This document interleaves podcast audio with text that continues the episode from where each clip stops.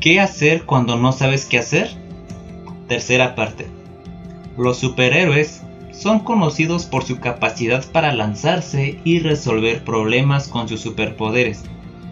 Pero ¿sabías que tú también tienes un superpoder? En serio, es posible que no lleves una capa o que trepes por los costados de los edificios, pero cuando demuestras paciencia es casi tan bueno como ser capaz de volar. Porque la paciencia tiene la capacidad de cambiar las circunstancias y a las personas para bien. Interactuar con otras personas puede ser impredecible y la vida tiene una forma de poner a prueba tu paciencia. Pero con la ayuda de Dios puedes poner tu superpoder a trabajar para que te ayude a mantener la calma sin importar quién o qué ponga a prueba tus límites.